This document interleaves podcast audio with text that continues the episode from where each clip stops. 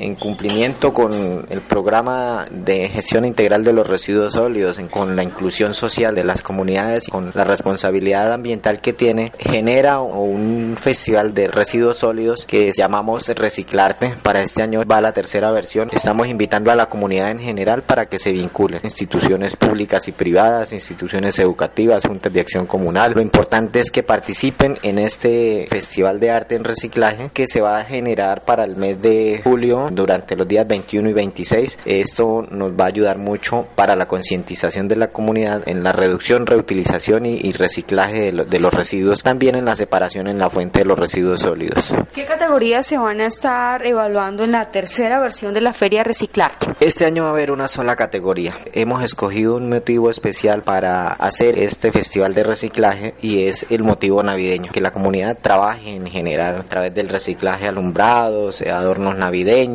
que genere pronto sus arbolitos de Navidad, pesebres en reciclaje. Estos artículos que se van a exponer en este Festival de Arte en Reciclaje, cuando llegue la época navideña, hagamos un buen embellecimiento, ya sea del Parque Central o de otro parque,